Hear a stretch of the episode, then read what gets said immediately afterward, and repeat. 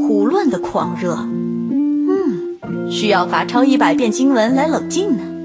起一声羌笛，在长城远眺半林花，没有比这更美好的风景。学识告诉你，何谓不可触碰。若你的心需要安放，去把它刻在长城上吧。多多读书，你的偶像才会欣赏你呢。也想走马看一次长安的花，要为我引路吗？的真理不会让你因执着而狂热。书本是转瞬即逝的东西，唯有文明才能长存不灭。你血管里流淌着的就是黑火药吧？不学无术的悲哀。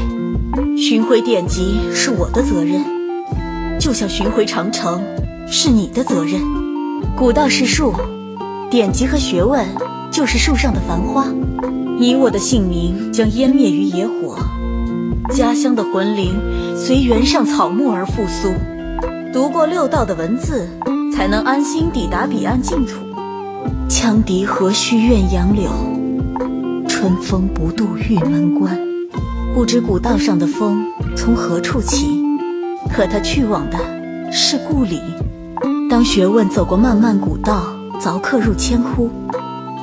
心也从愚昧中苏醒，消散愚昧。若学会文字，机关也会拥有人性吧。千枯为佑，万代千秋。